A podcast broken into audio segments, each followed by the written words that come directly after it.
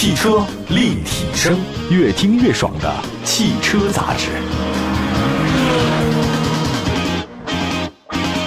大家好，欢迎大家关注本期的汽车立体声。我们的节目呢，全国两百多个城市呢落地播出，线上线下大家都能听到我们的节目啊。看一下，今天跟大家说一个金九银十吧。我觉得金九银十是咱们传统的汽车销售旺季，尽管现在我觉得不好这么讲了啊，但是现在传统金九银十还有这个说法。那我觉得对于好卖的车，什么时候都是旺季啊。车企呢借着车展啊，也推出各种各样的新车，像成都车展。那今天节目当中呢，我们为您带来三款近期关注度特别高的那个新的中级车。啊，一个呢是吉利赛斯 G70，这我个人很喜欢，呃，特别喜欢它那个大标志啊，V 啊，这个一看就成功人士啊。还有上汽大众的新帕萨特和全新一代的奔驰 C。啊，这个我们首先还是说吉利赛斯 G70 吧，这个是新车，它推出了中高级的 G80 和中大型的 SUV GV80 以后，它的命名是这样的：G80 是轿车，GV80 加这个 V 那就是 SUV。那吉利赛斯呢，就在成都车展推了一个 G70 啊，这是运动的中级车，它对标的是什么呢？对标打的对手是宝马三嘛，还有英菲尼迪的 Q50。在进口的英菲尼迪 Q50、雷克萨斯 IS 退市以后呢，大家现在想买那个三十万左右的。进口的运动型的车基本上很难了，那吉利赛斯 G70 呢，算是填补了这个市场空白。还有相比百万级的豪华车的消费啊，我觉得豪华的中级车的消费者呢，他会比较看重性价比，所以能理解雷克萨斯 ES 为什么卖得好，也是这个原因啊。吉利赛斯 G70 啊，这个是吉利赛斯在北美市场的入门级车型，相比 G80，它的外观设计更紧绷，家族化的前脸辨识度很高，还有灵感之翼，LED 的车灯，勇者吃灰啊，廓形那个格栅。宽阔的引擎盖，这个都是吉利赛斯品牌的这个标志性的设计啊。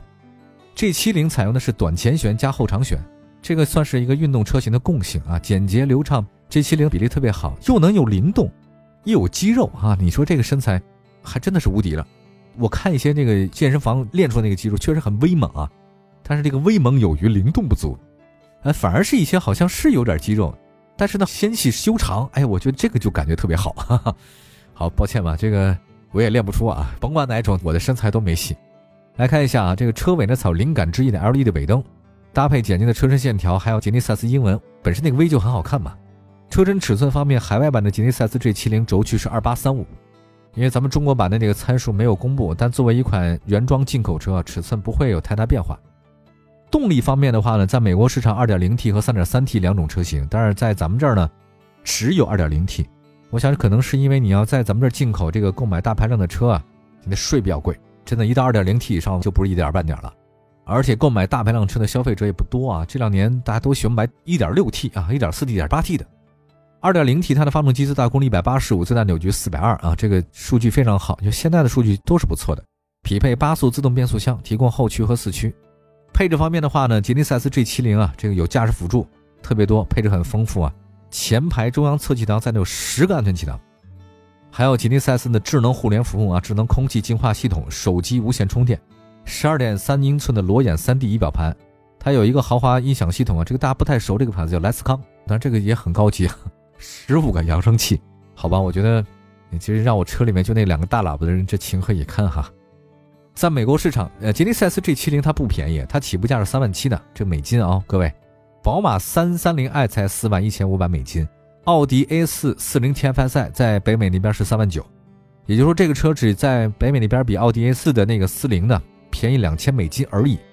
那么已经上市的吉利赛斯呢 G 八零是四点七七万美金，好吧？如果我们对照北美地区的这个售价，我觉得吉利赛斯的起步价格，当然换成人民币啊，可能低于三十万。我觉得如果它比宝马三二零 i 啊、奥迪 A 四三五 TFSI 呢，可能有优势。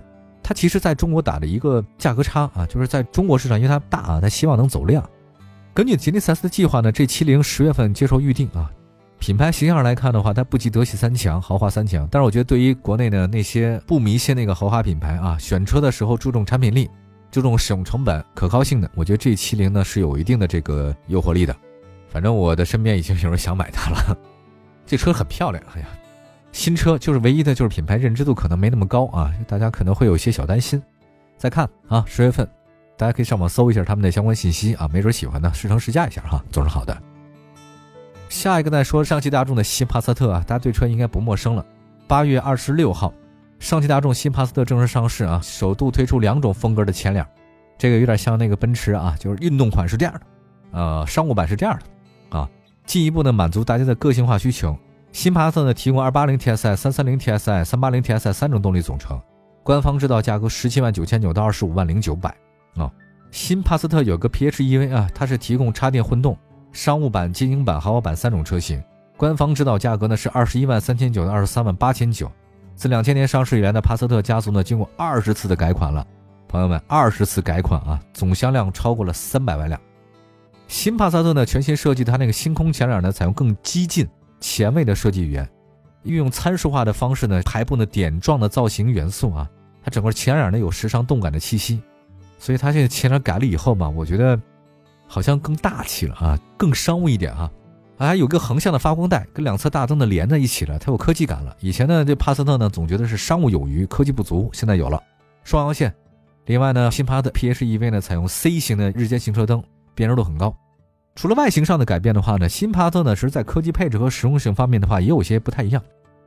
它有一个功能叫 IQ Light，不仅能跟车主打招呼，还有实用的功能。也当车辆交汇的时候呢，可以实时调整大灯照射范围。那在不造成对方眩目的同时呢，照亮更多面积，让驾驶更安全也更便捷。那帕萨特呢，作为首款搭载 MOS 智慧车联系统的上汽大众的车型，啊，用一声“你好，大众”就能唤醒车机系统。它有一个全旅程的智能驾驶辅助系统，可谓名副其实的 L2 加级的这种辅助驾驶，以 ACC 高级自适应定速巡航为例啊，能实现全速域的道内巡航。另外一个是增配降价啊，这个是帕萨特让潜在消费者比较喜欢的。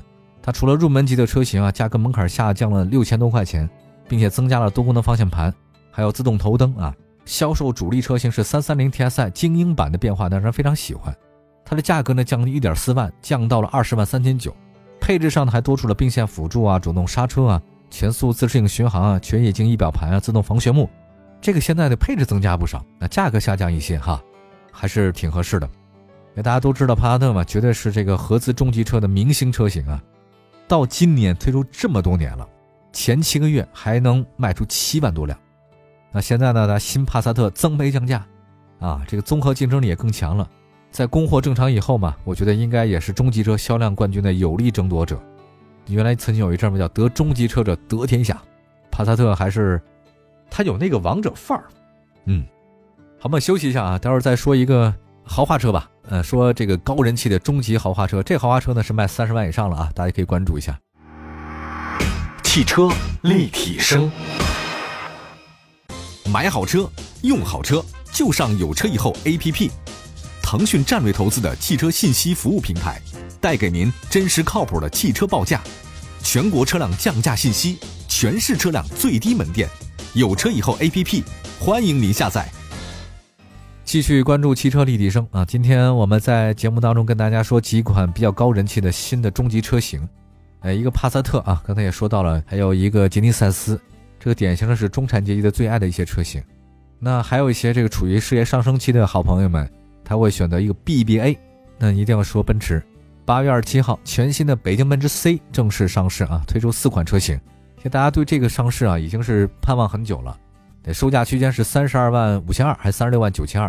今日成都车展上市啊，这全新一代奔驰 C 是垂直换代，是一点五 T 发动机加四十八 V 的动力系统，二点零 T 车型没来，这个好像是有点遗憾。不过他也觉得国内是不是大家不会买二点零 T 的呢？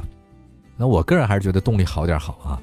外观方面的话，全新 C 是两种风格嘛，大标版倒梯形进气格栅，外面呢加了 AMG 的元素哈。立标版呢是多边形镀铬，这个是咱们中国市场专属的，就是有点像那个老板开的车啊。立标，年轻人更喜欢大标嘛，一个大标放在前景格栅上很好看。全新 C 级的前大灯组呢，造型犀利啊，内部呢还有鹰钩式的 LED 的日间行车灯，在白天辨识度还是很高的。车身侧面呢采用贯穿式的腰线啊，配合车门下方隆起的金线，有很强的肌肉感，跟 C 级运动中级车的定位很符合。车尾设计呢相比老款变化明显啊，家族式的三角形设计尾灯啊。视觉效果特别犀利，后包围整体造型跟前包围风格相似，双边共两出排气布局和扩散器造型啊，提升了车辆的运动感。奔驰虽然是中级车啊，但是运动感造的特别足。车身尺寸方面是仅有一个长轴距的，是二九五四啊，相比老款那个二九二零增加了三十四，三十四号就三公分啊，三公分还不算少了。你要从实际乘坐来看的话呢，舒适性应该会好一些。那么跟奔驰 S 相似度很高的内饰啊，我觉得是很多。买这个全新 C 的人很喜欢的地方。然后我花了钱价格不多啊，但是内饰呢跟你 S 差不多，他心理上很满足啊。标配的是十二点三英寸的全液晶数字仪表，加十一点九英寸的中控台显示屏。中控台显示屏呢略微向驾驶者一侧呢倾斜啊，这个大家都这么玩。全新样式的三幅多方向盘呢还是很运动的。它有一个第二代的人机交互啊，在应用方面智能方面是有一些提升的。它针对咱们中国消费者呢进行了本土升级。它还有一个特别有意思的事儿啊，多维交互功能啊，支持适配京东和美的等智能家居互联，也支持 OTA 的升级。